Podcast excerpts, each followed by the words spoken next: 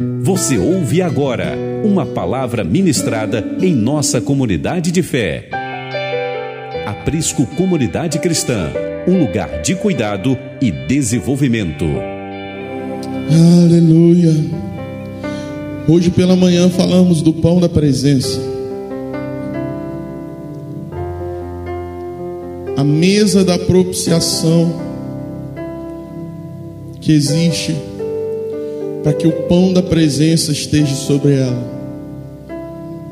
Falamos que de sete em sete dias, no dia do deleite, no dia do descanso, os pães são trocados e novos pães são colocados à mesa. Doze pães, representando as doze tribos do Senhor, que em nossos dias apontam para todas as gerações da terra. A presença que está em todos os lugares ao mesmo tempo. Eu não sei se isso mexe com a sua fé, mas quando eu fecho os olhos e penso que nesse exato momento, nesse exato momento, em todas as partes do planeta existem pessoas adorando a Jesus. Isso é de uma amplitude. Muitas das vezes eu envolvido na minha vida, naquilo que eu quero, naquilo que eu estou desenvolvendo, naquilo que eu planejo, naquilo que é o meu sustento, eu preciso fechar os olhos e imaginar que naquele instante que meus problemas tornam ganham contornos gigantes e, e quase que tomam a minha vida como de assalto eu preciso fechar os olhos e entender que no estado, naquele exato momento, existem irmãos de joelho, clamando ao Senhor. Em algum momento do planeta, em alguma casa, em alguma igreja, em algum em algum lugar tem pessoas agora com o coração contrito, quebrantado, adorando a Jesus em espírito e em verdade, trazendo essa presença esse pão da presença. E como podemos andar desapercebidos no mundo? Como quem vive numa rotina louca, numa aceleração absurda, em que o Senhor, para que nos alcance, quase que precisa andar à velocidade da luz, porque ao mesmo tempo que estamos aqui, a nossa mente está vagando por um outro lugar, um outro momento, uma outra realidade. No mesmo momento em que estamos aqui, a nossa mente insiste em sair desse lugar e visitar talvez o boleto que vence amanhã, visitar, quem sabe, o problema que você tem que resolver amanhã. E nos falta discernimento e nos falta fé para entender que precisamos viver o hoje, porque o amanhã pertence ao Senhor. E ainda que de uma forma responsável você Pare para pensar naquilo que se determinou como ato de responsabilidade sobre a sua vida. Eu preciso te dizer nessa noite: você não pode fazer nada agora. Você vai precisar passar pela noite. Você escolhe se você vai dormir ou ficar acordado. Porque a presença é capaz de mudar a realidade daquilo que nós entendemos como certo e nos trazer cativo essa hora, esse ambiente em que o Senhor está. E por que Ele está? Porque você está. Construímos templos, construímos parede, iluminamos, colocamos ar-condicionado, botamos som. Mas a grande verdade é que se o pão da presença não está, se essa presença que arrebata os nossos sentidos, que acelera o nosso coração, e que se ainda não faz essas coisas com você, algo de errado está na sua vida. Por exemplo, tem pessoas se escondendo atrás de manias almáticas para corresponder ao Espírito, porque fica extremamente constrangido quando ele vem, a presença vem, e eu quero te alertar para algo: a presença é inconfundível, é inigualável. É uma voz que só você e ele discerne. E ele escolhe os momentos mais diversos, os momentos mais adversos, para muitas das vezes falar. E essa aceleração dos dias, essa imponência de um mundo, de uma mente ocidental, eu falo muito sobre a mente ocidental porque nós viemos desse berço. Foi incutido em nossa mente que precisamos viver do trabalho e não viver do Senhor.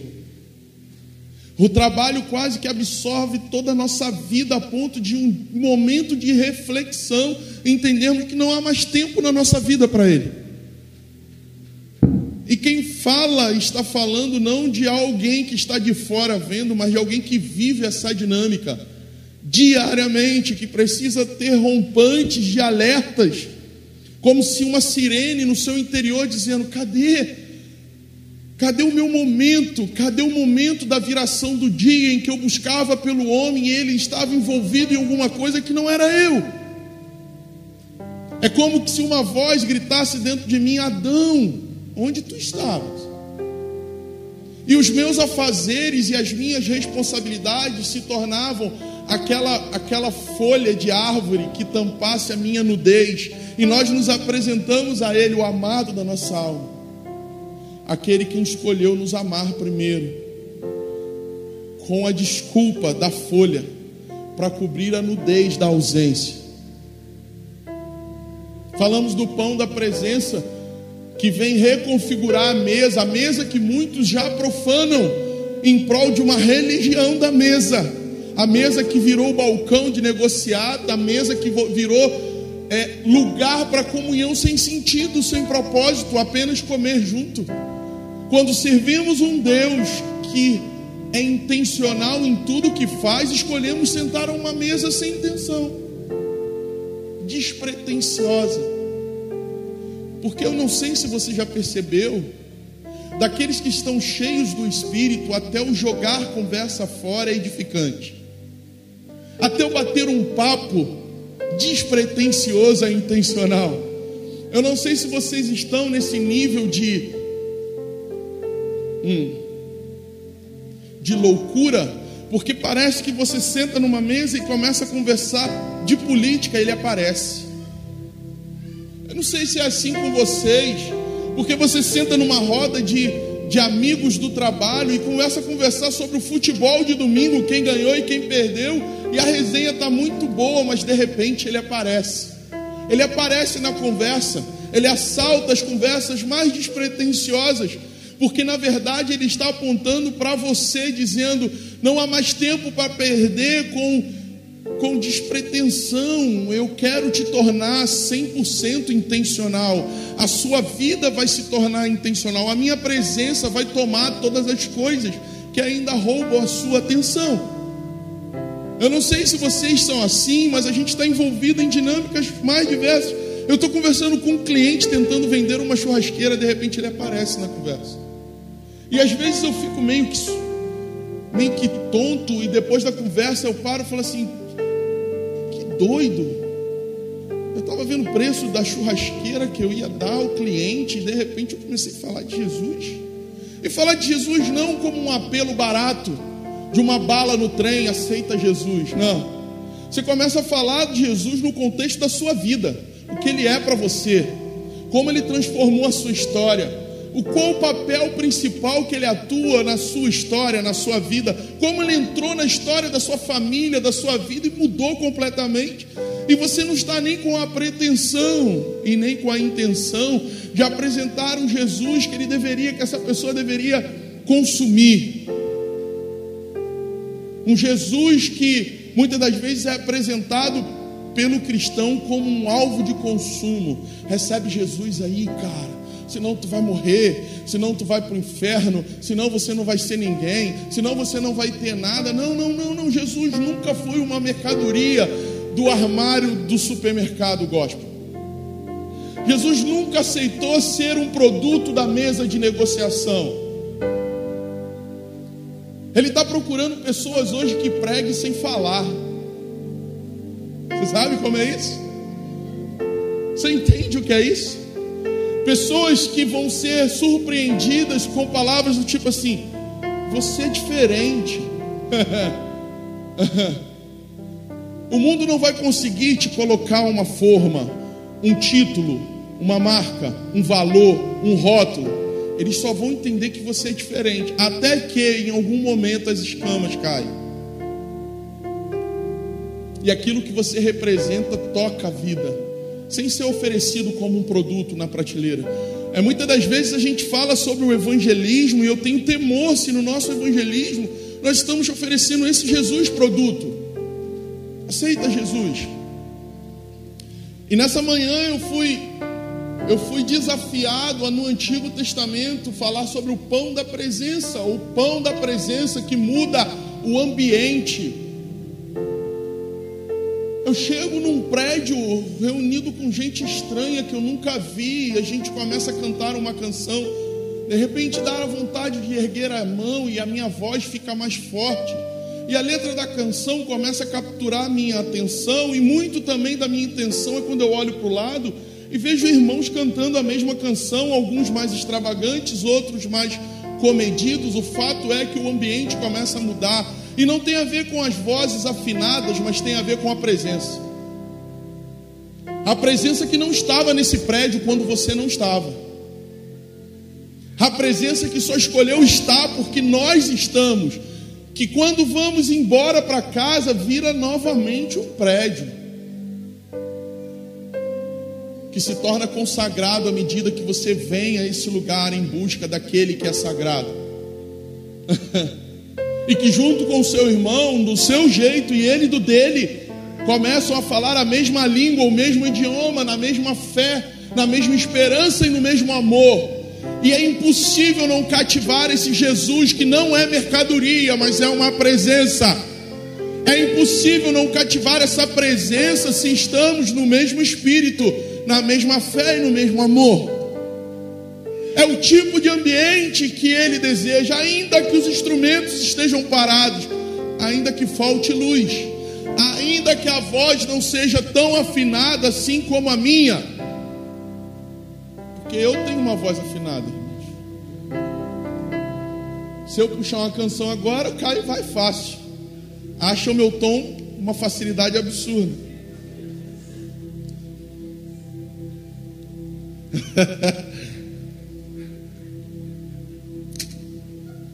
A presença é isso que faz o natural virar sobrenatural, faz o toque de um ser humano ser representar o toque do soberano. A presença é isso que faz canções simples, formadas de letras humanas, ganhar vida. Entrar dentro de nós com peso de louvor e transformar a nossa mente nos presentear com a mente de Cristo e aí sim discernir o amor, não o amor romântico, não esse amor mundano, caótico que nós vemos aí fora, mas um amor celestial capaz de repreender aquele que está errado, capaz de alinhar aquele que está desalinhado, capaz de exortar e ainda assim representar amor. Passar amor, como é difícil passar amor numa palavra dura é um dos grandes desafios pastorais. Não ser complacente com o pecado e ainda através de uma palavra dura demonstrar amor. Para aqueles que ambicionam o ministério pastoral, você vai precisar desenvolver isso. Ainda que duro, ainda que firme, apontar para o amor que é uma pessoa. Porque ser carismático nunca foi sucesso pastoral. Ser o pastorzão que abraça tudo e aceita tudo e passa a mão na cabeça de todos e diz que é assim mesmo, o pecado é assim mesmo, só te mata, mas o que é morrer? Jesus vai dizer assim: vocês não deveriam temer aquilo que te mata naturalmente, mas aquilo que te mata espiritualmente. E esse é o poder do pecado, o salário do pecado. E o desafio da presença é você ser constrangido com o seu pecado, porque onde ele está, ele torna o lugar santo. Onde a presença vem. E é engraçado, Afonso falava quinta-feira, eu gosto muito disso. Nós passamos do tempo de consagrar coisas. Isso é lindo. Nós passamos do tempo, ah, compramos um pedestal, vamos consagrar o pedestal. Na nova aliança e no novo sacerdócio, o sacerdócio eterno, que de novo não tem nada, que vem antes do sacerdócio levítico, a consagração é o sacerdote, é o próprio sacerdote, é o cara, por exemplo, que vai falar do amor de Jesus ali na, no carnaval e ele não se contamina com aquilo que seus olhos carnais vê, mas ele desenvolve uma espiritualidade a partir de olhos espirituais e repreende demônios e cura enfermos e liberta cativos. A presença, a presença que é capaz de estar no meio de um prostíbulo e não se contaminar. A presença, a presença que é capaz de entrar numa boca de fumo no meio de traficantes e tendo a vida inteira voltada para o tráfico e não se contaminar. A presença, a presença que santifica onde está, a presença que santifica quem toca a presença que transforma de dentro para fora, de dentro para fora. Tu é meu Reuel, cara. Assume a parada aí. Felipe te deixou numa enrascada, mano. Eu queria completar essa noite, ser sucinto, falar sobre a menorá. Ah, menorá. Se pela manhã falamos do pão da presença, que tem a ver com o alimento para nos manter vivos espiritualmente, agora nós vamos falar da luz que ilumina o caminho, que clareia o entendimento, que dissipa a escuridão da nossa alma, que chega e traz a verdade sobre a mentira, e o governo da verdade dissipa a mentira. Sabe aquele ditado que diz lá fora que mentira tem pernas curtas? é baseado na luz que é Cristo, porque quando ele chega, a mentira tem que sair. A escuridão, as trevas precisam deixar o local. Qual é a função da luz? Dissipar as trevas. Essa menorá vai, vai apontar para algo que era permanente no local de culto no Antigo Testamento, na sinagoga, no templo, no tabernáculo. Um lugar que aponta para a lâmpada para o acender de Deus. E assim como a construção da mesa foi criteriosa, também é o candelabro, que eu gosto mais da tradução o candeeiro. Amo candeeiro. Candelabro é uma coisa mais luxuosa. O termo candeeiro me fascina. Menorá é a palavra hebraica para candelabro ou candeeiro e o seu significado deriva de flamejar. Uh, que palavra forte! Flamejar. Quantos viram ali o quarteto fantástico? A viagem. Vocês lembram que tinha um dos quartetos que ele flamejava? Ele voava em chamas. Essa é a representação do candeeiro de Deus em nossas vidas. Enquanto muitos andam como um iceberg presos ao chão, ministros do Senhor, ministros do Altíssimo, labaredas de fogo, flutuam flamejantes. Isso é muito louco. Isso é muito louco. Abra sua Bíblia em Êxodo capítulo 25. Eu quero falar sobre como foi construído rapidamente, Êxodo 25, 31 e 32 vai dizer assim: ó, também farás um candelabro ou menorá de ouro puro, de ouro batido se fará este candelabro, o seu pé e suas hastes, o seu, os seus copos, os seus botões, as suas flores serão do mesmo, e dos seus lados sairão seis hastes, três para cada lado. Êxodo 25, 31, 32. Escute isso: o Senhor ordena a confecção de um candelabro, de um candeeiro para iluminar o serviço sacerdotal, facilitando a queima de incenso ao Senhor dentro do templo. Deixa eu te dizer algo, olha para mim. Não adianta ser sacerdote no escuro. Se te ensinaram um sacerdócio em outra ordem, você está caminhando no escuro. Nós vamos ter aula de sacerdote com Bruno Saraiva, terça-feira no PN. E ele vai falar sobre a diferença das ordens sacerdotais, a ordem levítica e a ordem Melquisedeque. Na ordem levítica, você tinha uma estola sacerdotal, era a roupa quem dizia quem você era. Na ordem levítica, eu chego aqui com um terno italiano e com um sapato de 3 mil reais e acho que tudo isso vai pregar. E a impressão do povo que me olha é um homem ungido. Na ordem de Melquisedeque, o sumo sacerdote, que era Jesus, andava com um roupão e sandálias e lavava o pé dos discípulos. Por quê? Porque os levíticos precisavam de uma luz forjada por um utensílio. Existia um utensílio dentro da, do templo para iluminar o caminho aqui, ó, a representação de um candelabro está aqui na mesa da ceia. E esse candelabro iluminava o serviço sacerdotal, porque era um lugar fechado não havia janelas, era o santo lugar. Aí vem Jesus trazendo de volta a ordem de Melquisedeque. E cadê o candeeiro da nova realidade, da nova da nova aliança?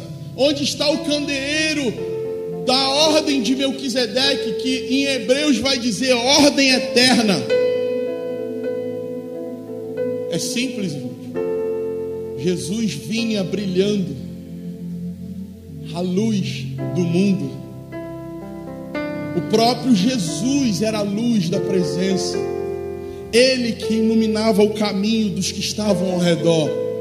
A proposta no Novo Aliança não é mais você precisar de um utensílio, mas você ser o candeeiro.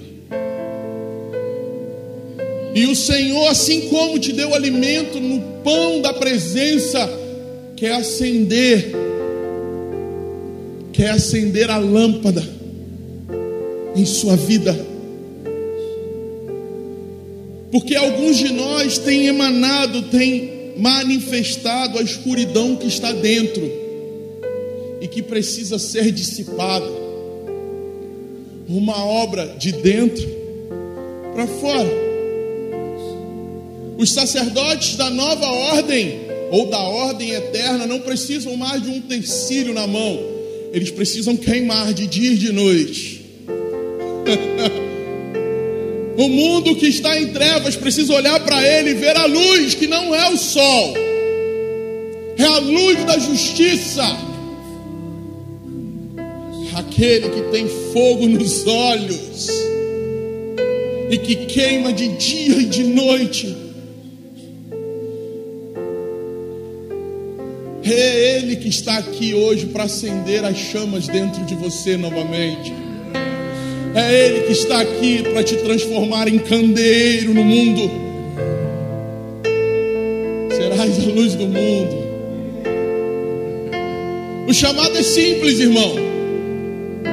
Se tornar a luz onde há escuridão, o fogo da presença, que não se apaga entre os serviços sacerdotais no templo, quanto a menorá, está a colocação de azeite nas lâmpadas. Escute isso. É uma mensagem que você tem que ir e voltar, entrar e sair, subir e descer. Entra na dinâmica do reino. A palavra de Deus é perfeita. Ela acessa medulas, nervos, músculos então, talvez o que eu fale de forma linguística não seja o seu entendimento espiritual. Saia da caixinha. Deixa a presença ministrar. Será.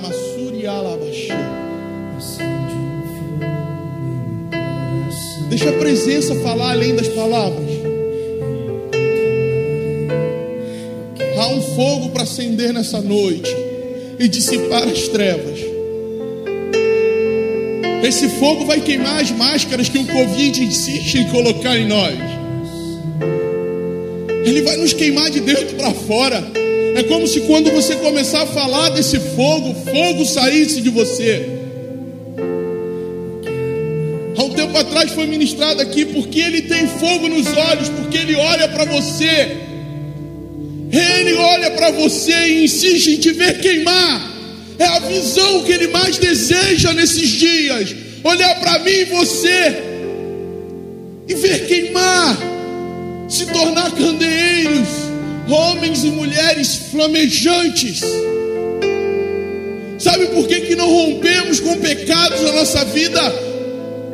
Porque estamos tentando lutar com a força do conhecimento, da informação. Ah, porque eu sou mais que vencedor em Cristo Jesus. A informação vazia não vai mudar a sua vida, só o fogo da presença. Sabe por que não temos provado de vitória em espírito? Porque não estamos flamejantes. O candelabro está apagado, irmãos. E muitos de nós negligenciou o sacerdócio. Quando a chama ia se apagar, nós não renovamos o azeite. A principal função sacerdotal, junto ao candelabro, era manter o azeite. Uh, rotina sacerdotal. Todo dia pela manhã o sacerdote entrava no santo lugar.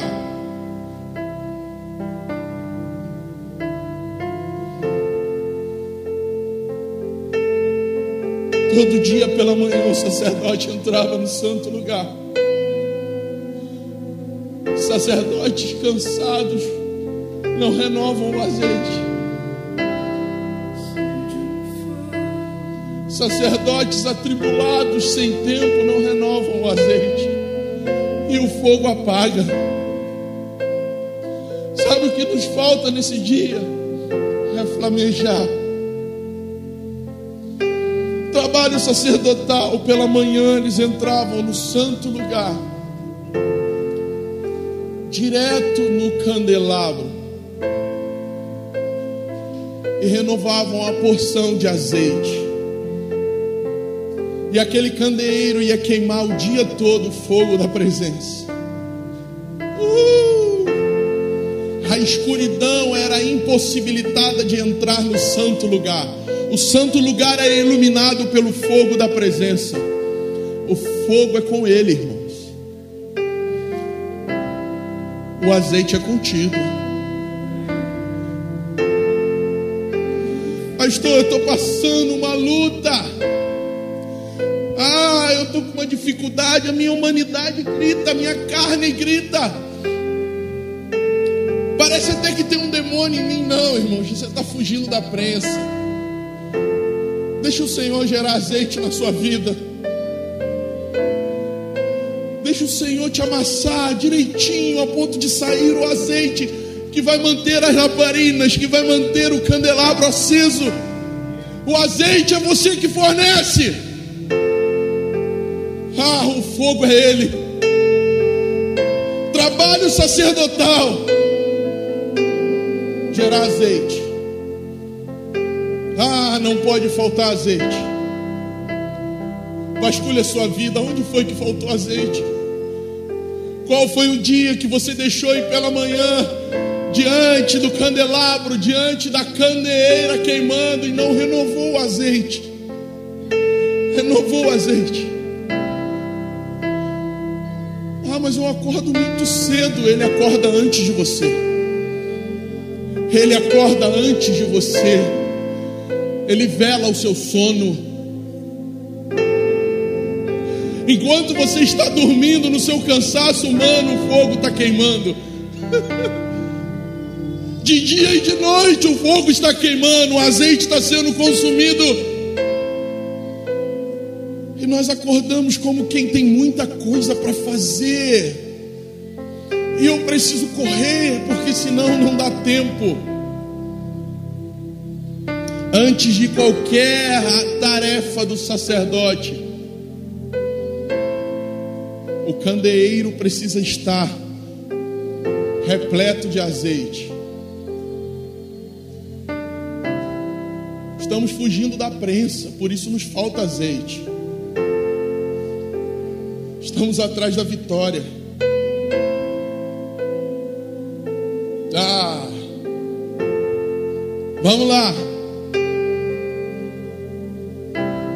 Uh. Você percebe o ambiente? Você tem dificuldade de perceber?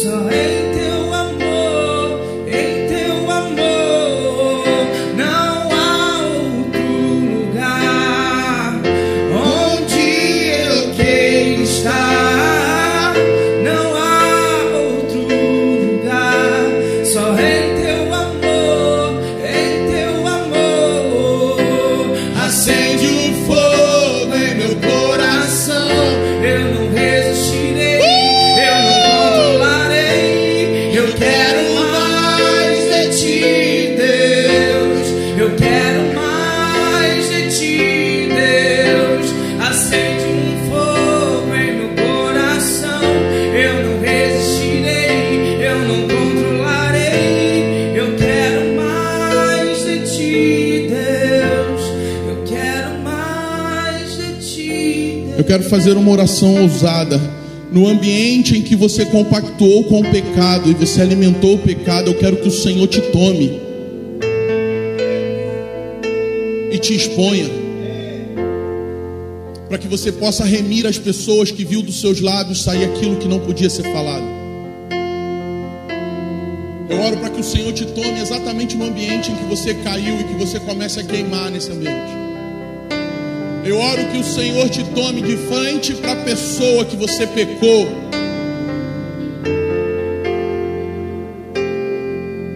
E que o fogo comece a queimar. Porque onde abundou o pecado, superabundou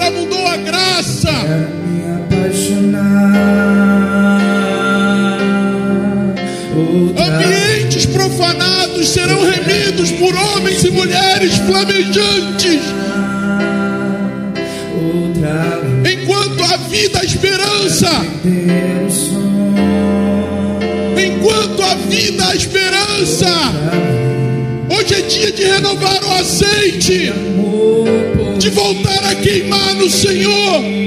O fogo da presença ah, o fogo da presença. Outra vez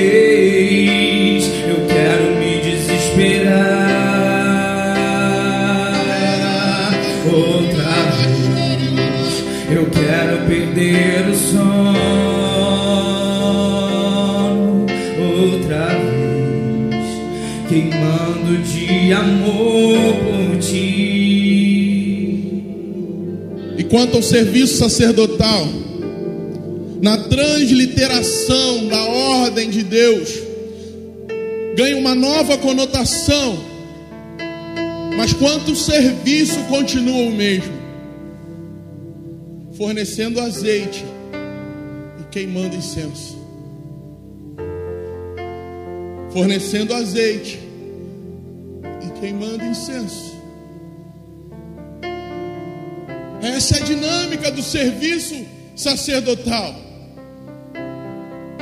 Iluminar e cheirar. A oração. Um lugar incessante de oração.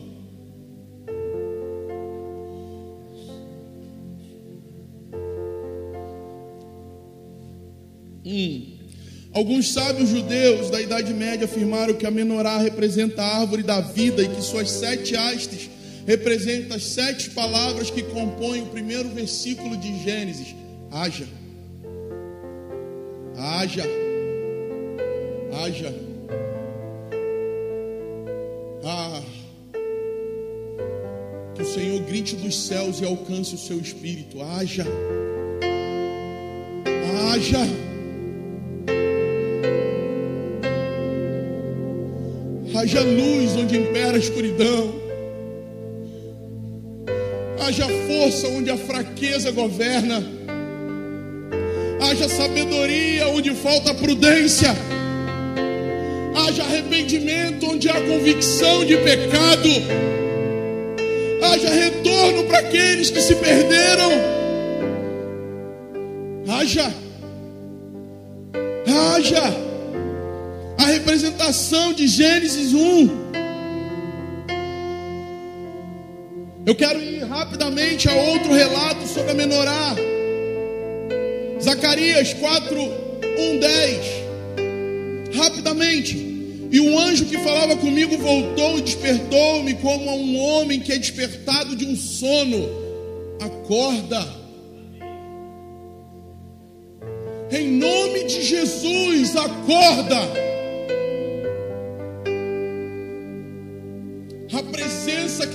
Dissipa o sono daqueles que dormem, a presença que faz acordar aqueles que estão dormindo.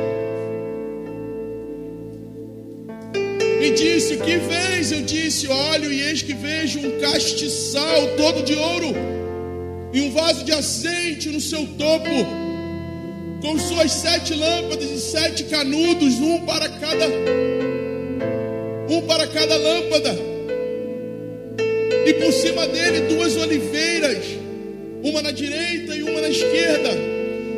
E respondi dizendo ao anjo que falava comigo: Senhor meu, o que é isso? Então respondeu o anjo que falava comigo: Dizei-me, não sabeis tu o que é isto? E eu disse: Não, Senhor meu. E respondeu-me dizendo: Esta é a palavra do Senhor a Zorobabel. Uh! dizendo: não por força nem por violência, mas sim pelo meu espírito, diz o Senhor dos exércitos. Quem és tu, ó grande monte? Diante de Zorobabel, tornar-te-ei uma campina, porque ele trará a pedra angular com aclamações, graças e graças a ela. E a palavra do Senhor veio novamente a mim, dizendo: as mãos de Zorobabel têm lançado os alicerces dessa casa, também as suas mãos a acabarão, para que saibas que o Senhor dos Exércitos me enviou a voz. Atente para isso, verso 10. Porque quem despreza o dia das coisas pequenas, tem gente aqui que precisa voltar às coisas pequenas, cresceu demais cresceu demais. Volte enquanto há tempo.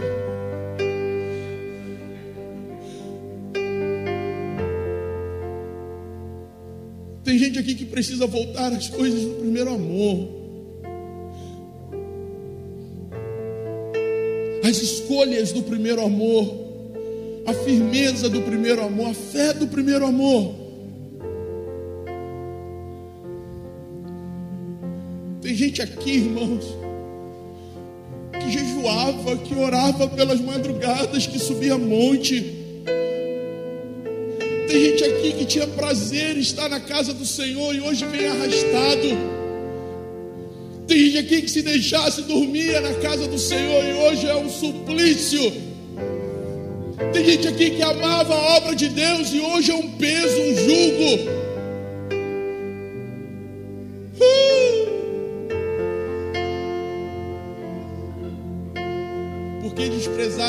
Tempo das coisas pequenas. Cresceu demais, sabe demais, acha demais. uh! O Senhor está mandando voltar para as coisas do início, para o amor do início, para a fé e a esperança do início. Abre mão de ser trouxa cresceu diante dos homens e sumiu da presença. Descobriu que tem habilidades e talentos e escolheu agradar a homens. Volta!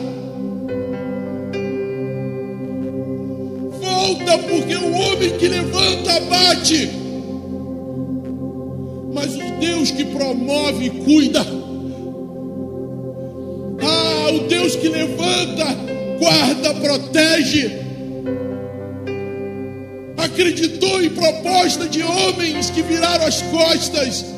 Volte para o Senhor. Pois esses se alegrarão vendo o prumo na mão de Zorobabel. Esses são os sete olhos do Senhor que percorrem toda a terra. Esses sete olhos vão tocar na onipresença, o Deus que tudo vê. Ah, o Deus que tudo vê. Deus que tem a terra como estrada dos pés e está em todos os lugares. Inclusive os lugares que ele é profanado.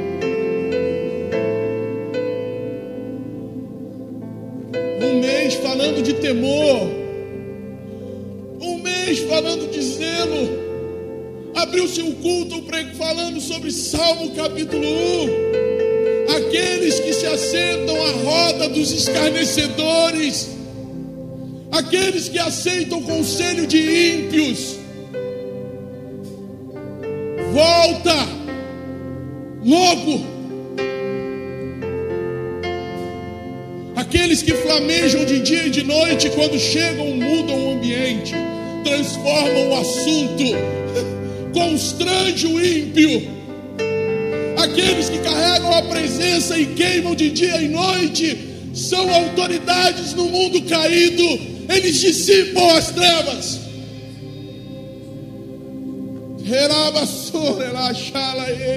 Por que, que temes o homem? Você está longe do Senhor. Por que, que temes o homem? Se desagradas a Deus. Davi escolheu cair na mão do Senhor e perder um filho.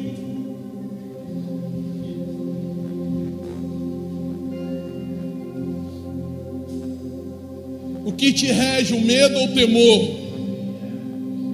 Tem medos do homem, mas não teme a Deus. Tem medo do homem, mas não teme ao Senhor. Volta.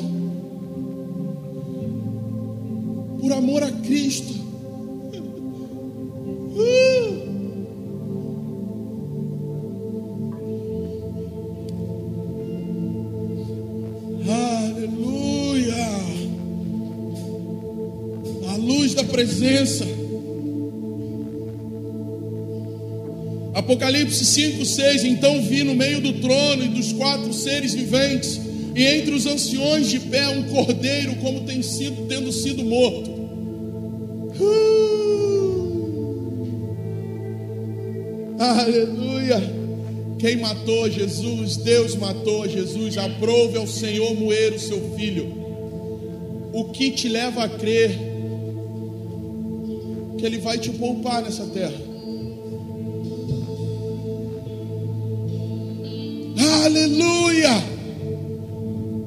Ele tinha sete chifres, bem como sete olhos, que são os sete espíritos enviados para o tor da terra. E eu quero falar um pouquinho sobre esses sete espíritos, porque Isaías capítulo 11, 1 e 2 vai ter uma visão, uma revelação desses sete espíritos. Nesse texto, Vemos olhos como sendo os sete espíritos de Deus, os quais percorrem toda a terra.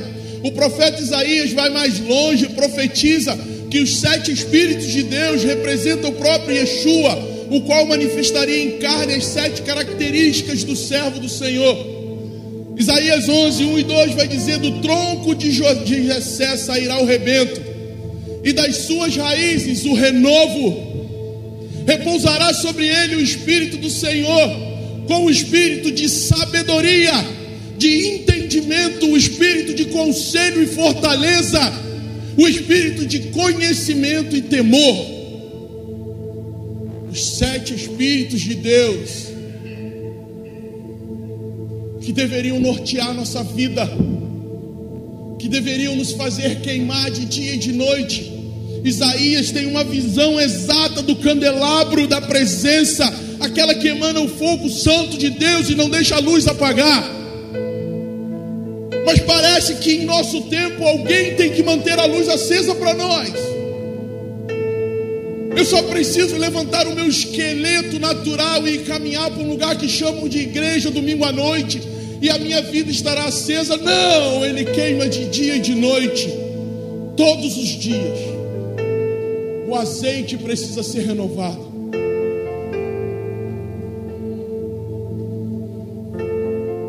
Apocalipse 1 vai trazer uma grande revelação sobre o candelabro para os nossos dias, para a nossa vida.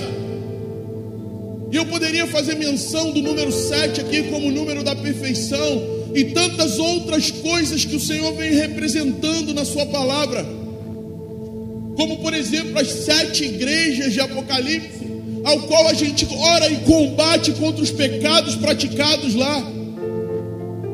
Parece que estamos brincando de crente. Parece que estamos brincando de se tornar exército do Senhor. Parece que estamos lutando uma luta de brincadeirinha. Aquela luta, sabe, Bruno, que não mata ninguém. Uma lutinha que acerta uns negocinhos nos outros.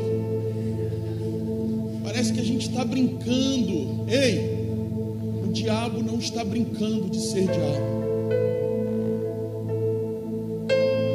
se ele ainda não manda para o inferno nesses dias, porque o inferno está trancado e vazio, ele está cheio de masmorras pela terra, pessoas aprisionadas, almas cativas, perderam o temor do Senhor e agora servem ao mundo. Porque precisamos escolher se somos filhos da obediência ou filhos da desobediência.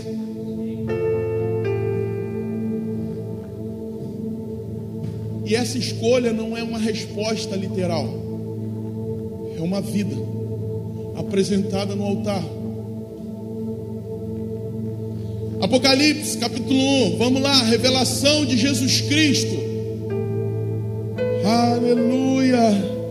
O último apóstolo, o único que não morreu em martírio, mas morreu prisioneiro numa ilha prisional por amor a Cristo, ele teve uma revelação chamada Apocalipse, que não deveria gerar medo em você e em mim, mas temor. E porque temos medo, somos travados. Tem crente hoje que não lê Apocalipse porque tem medo. Ah. Ah. A ideia de um Jesus com cabelo escovado, olhos azuis, vindo num alazão branco, caiu, irmão. Não existe isso, não é bíblico.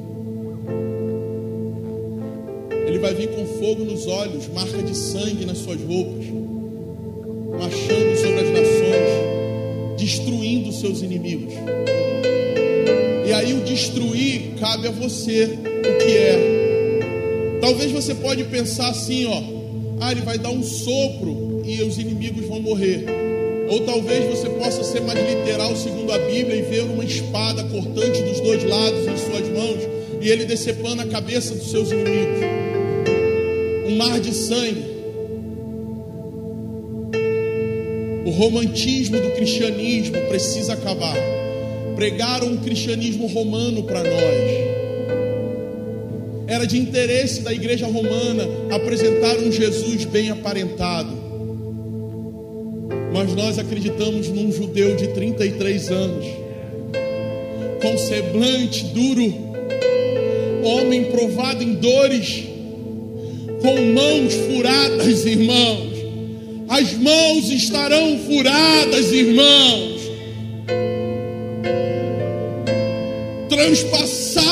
Sua col... esqueci. Costela. Eu ia falar coluna. Aleluia. Vamos. Apocalipse 1 a revelação de Jesus Cristo que Deus lhe deu para mostrar aos seus servos e a quem em breve há de acontecer, ele enviou o anjo, seu anjo, para torná-la conhecida ao seu servo João, que dá testemunho de tudo o que viu, isto é, a palavra de Deus e o testemunho de Jesus Cristo. Feliz aquele que lê as palavras desta profecia. Eu profetizo que você comece a estudar Apocalipse. Eu repreendo todo medo da sua alma. Todo medo da sua alma. Se existe uma função para o livro de Apocalipse é trazer de volta o temor.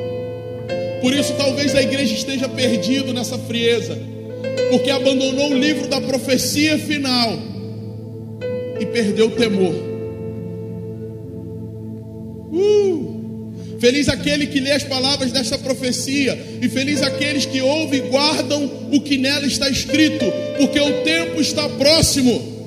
João, as sete igrejas da província da Ásia, a vocês, graça e paz da parte daquele que é, que era e que há de vir, dos sete espíritos que estão diante do teu trono, a minorá eterna, o fogo que nunca apaga, e de Jesus Cristo, que é o testemunha fiel, o primogênito dentre os mortos e o soberano, soberano dos reis da terra. Ele que nos ama e nos libertou dos nossos pecados por meio do seu sangue e nos constituiu reino e sacerdote para servir a Deus e o Pai. A Ele seja a glória, o poder para todos sempre. Amém. Eis que Ele vem com as nuvens, e todo olho verá, até mesmo aquele que os transpassaram, e todos os povos da terra se lamentarão por causa dele. Assim será. Amém. Eu sou o Alfa e o Ômega diz o Senhor Deus, o que é, o que era e o que há de vir, o Todo-Poderoso. Eu, João, irmão e companheiro de vocês no sofrimento, no reino e na perseverança em Jesus, estava na ilha de Pátino por causa da palavra de Deus e do testemunho de Cristo. A perseguição vai chegar, e só os flamejantes vão aguentar. Mas eu conheço as escrituras, é? O fogo tem que estar aceso.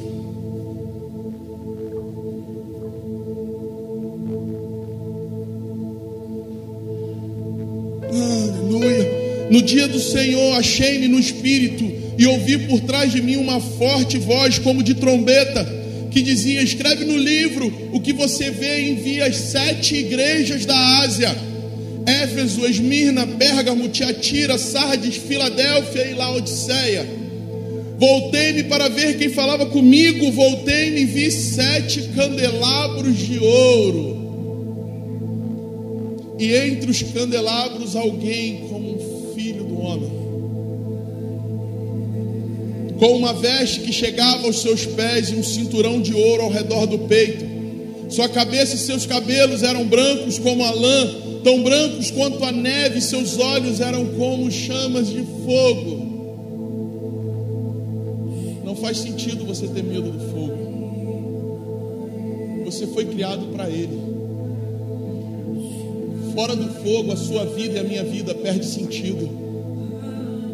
Ele nos gerou para queimar. Ele sabia que o mundo que te esperava é trevas. Quando ele planejou a sua vida antes do ventre da sua mãe, ele sabia o que você ia encontrar. Ele sabia que para subsistir nessa terra de caos, só queimando. E alguns de nós escolheu a informação. A informação sem o fogo de Deus não tem vida. O Senhor vai ter que constranger alguns intelectos aqui no nosso meio alguns racionais vão ter que perder o equilíbrio por alguns instantes. Eu sinto que essa é a noite de ter um vislumbre no fogo novamente. Voltar ao início, onde queimava. Seus pés eram como bronze, numa fornalha ardente, sua voz como o som de muitas águas tinha em suas mãos direitas sete estrelas, e da sua boca saía uma espada afiada de dois gumes, sua face era como o sol, quando brilhava em todo o seu fulgor. Terrível é essa imagem. Quando vi cair aos seus pés como morto, então ele colocou a sua mão direita em mim e disse: Não tenha medo.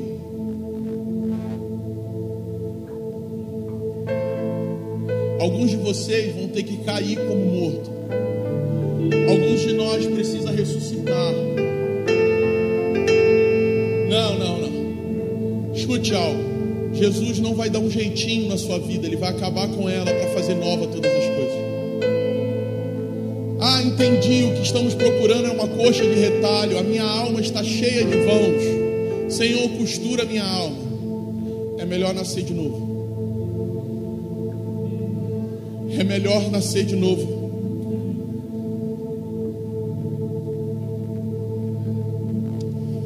Verso 18: Sou aquele que vive, estive, estive morto, mas agora estou vivo. Para todo sempre tenho as chaves da morte, do Hades. Aleluia. Escreva, pois, essas coisas que você viu, tanto as presentes como as estão por vir. Este é o mistério das sete estrelas que você viu na mão direita, e dos sete candelabros, as sete estrelas são os anjos e os sete candelabros, as sete igrejas. A representação das igrejas da Ásia é atemporal. Em suas características, precisamos entender que só o fogo vai alinhar a nossa ação. Só o fogo vai refinar e tirar aquilo que é consumível de nós só o fogo vai provar toda construção. Estamos construindo. É lindo falar isso, eu muito falo. Estamos numa construção, estamos erguendo uma construção. Só que tem uma coisa, irmãos: quando as estruturas estiverem em pé, o fogo vai vir. E aquilo que é madeira e palha tem que ser queimado. Aqueles que estão edificando na areia precisam ser derrubados. Aqueles que estão construindo com a força de seus braços precisam ser derrubados.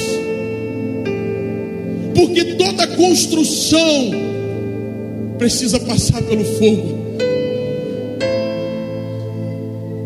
Recolham suas mãos, bem intencionadas e se volte para o lugar santo. Sem o favor de Deus, nada vamos fazer nesse lugar. Sem o fogo do Senhor, nenhuma pedra sequer é colocada nesse lugar. Tudo que construímos, tudo que o nosso coração entenda fazer, precisa passar pelo fogo santo, o fogo da presença tudo vai ser provado no fogo. Todas as intenções, todas as ações, todos os planos, todos os sonhos e tudo aquilo que é palha, tudo aquilo que é madeira vai ser queimado no fogo santo do Senhor. Então escolha hoje perder para Ele. O Senhor falou nessa madrugada, 3 e 40 da manhã.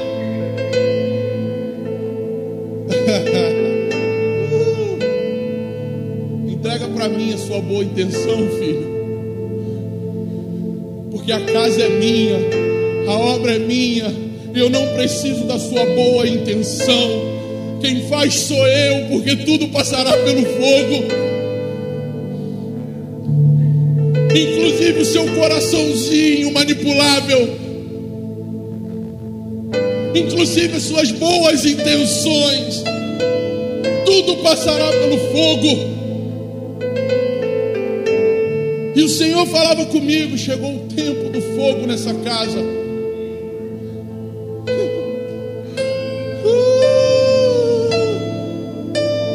Aqueles que querem ter segurança nessa construção só encontrarão segurança no fogo santo.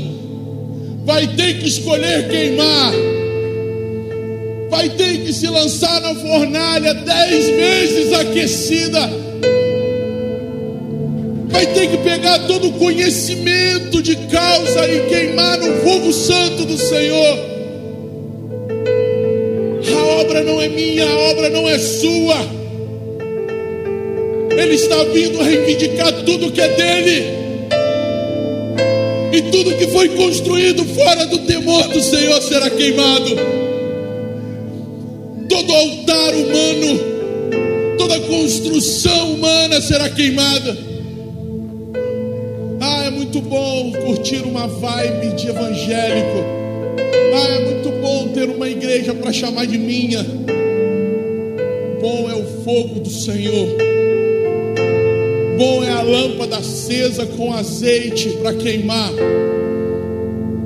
Bons são homens e mulheres que vão perder coisas para ganhar a eternidade.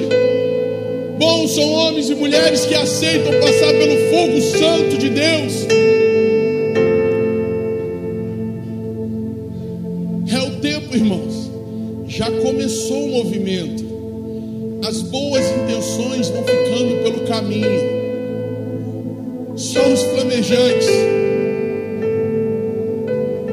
Esse fogo chegar,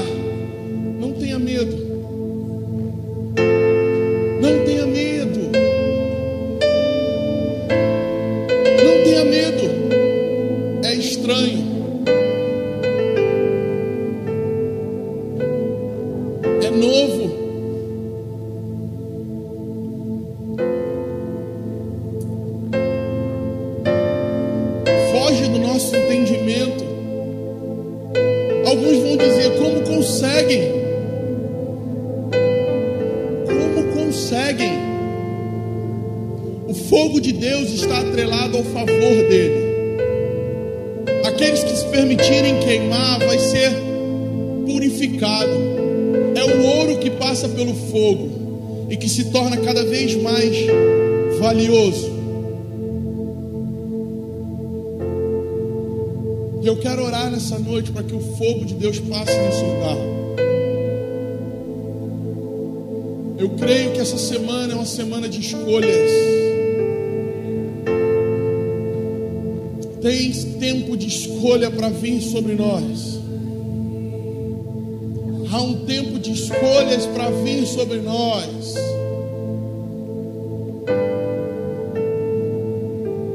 Você vai precisar toda manhã levar o azeite.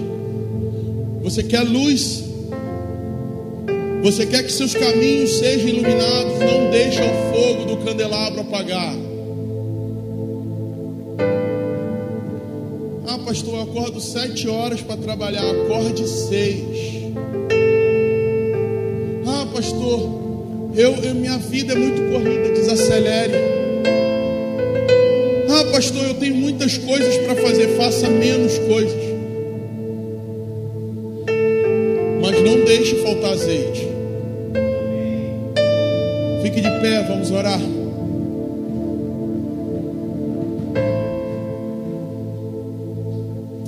Seus olhos.